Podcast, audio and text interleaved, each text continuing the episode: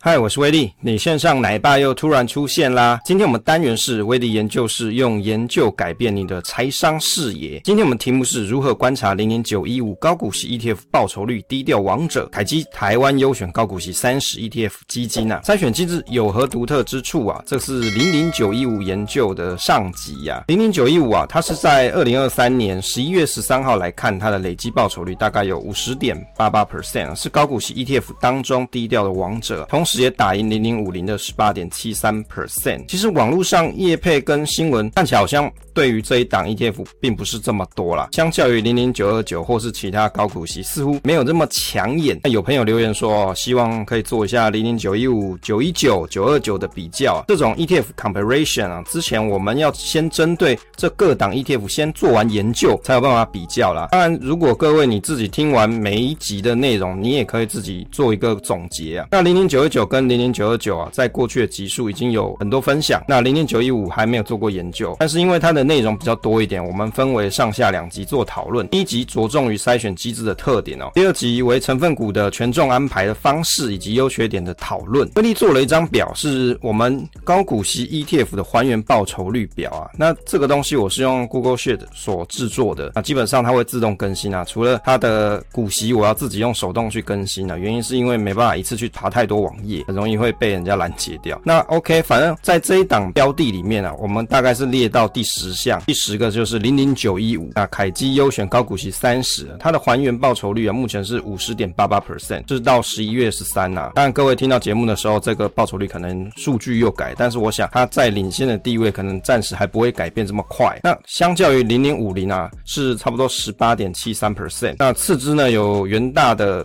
高股息零零五六是四十四点三五啊，再就是零零九一八大华优利高田息三十哦，零零九一八这一档其实我也觉得它蛮低调的。那有机会的话，我们再做一集跟大家做分享。基本资料部分啊，零零九一五的 ETF 它简称叫做凯基优选高股息三十啊，成立是成立的日期是在二零二二年的八月一号，挂牌日是在八月九号啊。那收益分配它是采用季分配，那季分配其实应该算是现在蛮主流的一种方式。风险报酬等级是在 RR 四，所以这种。指数呢，是我们台湾指数公司所发行的特选台湾上市上柜多因子优选高股息三十指数，所以它的特点是一个多因子啊。内扣费用的部分啊，经理费大概五十亿以下是零点三零 percent 啊，超过五十亿大概是零点二五 percent。那威力查了一下，应该是有超过五十亿的，所以应该是用后者这一个。保管费呢是零点零三五 percent，详细的内扣费用啊，公开说明书还没有揭露，通常会是在检视公开说明书里面可以看到啊，但是目前还没有揭露，期待说到时候它在。更新。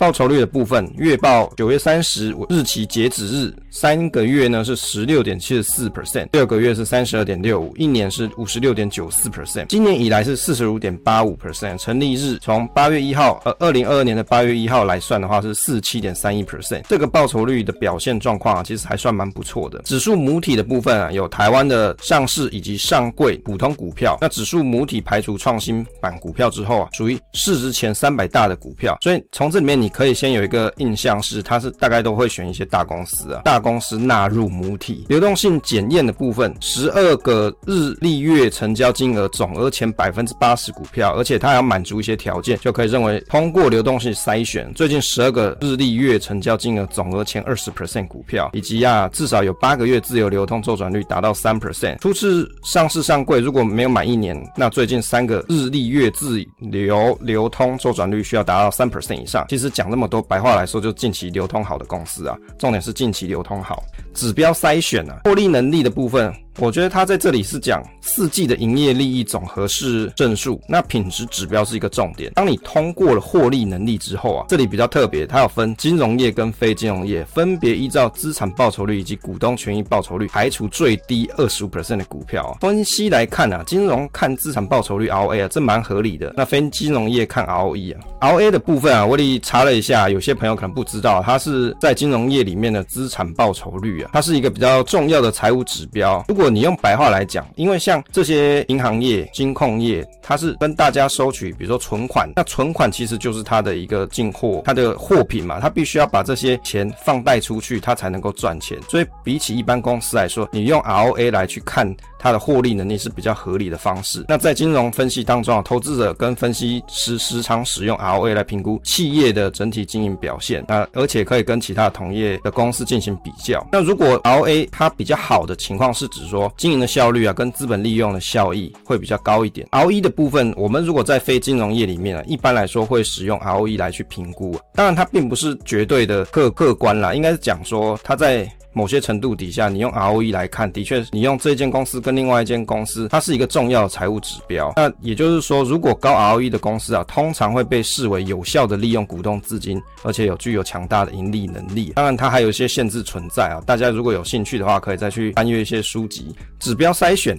这里有提到下行风险啊，通过品质指标，刚才那些指标筛选之后，它会用近一百二十六日的日还原报酬排除负日还原报酬率的标准差最高十 percent 的股票。其实这里讲的很复杂的感觉，但是原则上它就是计算近半年的还原报酬率，而且啊把最赔钱的前十 percent 的股票给剔除掉。这里有提到下行风险，就是 downside risk，指说投资或是项目面临到不利的方向的风险，白话来说就是下跌的可能性啊。所以它通过这个。方式来去找出哪些有下跌的可能。原则上，标准差它本身就是一个正数，标准差越大，就代表说程度越高。排序的方式，波动指标呢是计算近一两百五十二日的日还原报酬标准差之导数啊。分析来看，原则上它就是用差不多一年的时间去计算标准差的导数，用来啊判断波动度的大小做排序。这里有提到标准差的导数，不晓得各位是不是有学过啊几率与统计啊？标准差的导数啊，通常会被称作精确度啊，精确度度呢，它是统计学里面的一个术语，它也就是标准差的导数嘛。那白话来说啊，精确度越高，就代表数据集中的数值越精准，那波动就越小。相反的来说啊，准确度越低的话，就代表数据集中的数据这个数值啊波动比较大。所以我们可以理解，你如果用看导数的方式来看的话，数值越大，它波动越小嘛。那数值越小，就波动越大。所以它用排序的方式把数值大的排在前面，于是啊，波动比较小的就容易被它筛选到。补习指标的部分啊，这里面。提提到 A、B、C 三个点，我觉得这三个点其实蛮有意思的哦。他提到说，最近三年的平均现金股利。第二个呢，这个 B 呢是最近一年的现金股利。再来 C 呢是最近四季每股盈余总和乘上最近三年的现金股利平均发放率啊。所以你看，其实 A、B、C 分别就代表什么？过去、现在跟未来的现金股息的表现嘛。他把 A、B、C 这三点呢、啊，把它加总起来除以三啊。所以分析来看，过去、现在、未来的现金股息的表现都包含啦，算是一个很完整的方式啊。那股息的。指标就是过去加现在加未来啊，除以三嘛，因为有三个人呐、啊，所以就除以三。波动指标跟股息指标的分析啊，原则上流通性好，而且还要股息指标非负值，也就是排除亏钱的公司。波动性由小排到大，那股息指标就刚才所提，过去、现在、未来加总在一起除以三。那未来呢，是用最近四季的每股盈余总和乘上最近三年现金股利平均发放率啊。其实哦，过去、现在顶多就是没有发现金股利嘛，顶多就数值零啊。可是他这里竟然。还要提到说，哎，负值，哎，是不是很奇怪啊？我也想了一下，原则上就是未来的这 A 项有可能每股盈余是负的啊，就代表近期是亏钱的公司哦，所以他把亏钱公司给排除掉。结论来提一下，多因子优选高股息三十指数的特点啊，针对赚钱公司的这种筛选。方式啊，特别着重，而且要排除掉不赚钱的公司。那指标当中的特点啊，针对了这个下行风险有做筛选。那近一百二十六日的日还原报酬，排除掉负的日还原报酬标准差最高十 percent 股票。其实啊，这一点相当于说排除未来可能不赚钱的公司啊。那以统计来说，标准差越大，就代表后续不赚钱的可能性增加。我觉得这一点的特点其实还蛮特别的。那因为大部分大家看一些现在市面上高股息的股票啊，通常好像没有特别针对未未来可能不赚钱的公司做一些筛选的方式，那它这一档 ETF 它是有做这件事，而且在大家比较在意高股息里面的现在、过去、未来，它通通都把它包含在里面，是不是在这一次的设计里面看起来是蛮不错的一个概念？那关于权重的安排啊，它的占比啊，跟细部的这一档 ETF 的优点跟缺点，会在下一集跟大家做分享。分享总是单纯的快乐，期待下一次再见。免责声明啊，内容若提及历史绩效，不代表未来走势。那受众应有独立之思考之精神啊，研究仅供参考，勿作买卖依据。个人心得分享，非投资教学，无业配。那非证券分析师找名牌指导需求，请洽合法投顾公司啊。内容有疏漏有误，请再告知。以标的发行单位公告为主，播放平台若有动态广告，纯属支持平台营运。内容请谨慎评估，非洗脑节目，内容可能有错误，请自自行培养能力验算查证。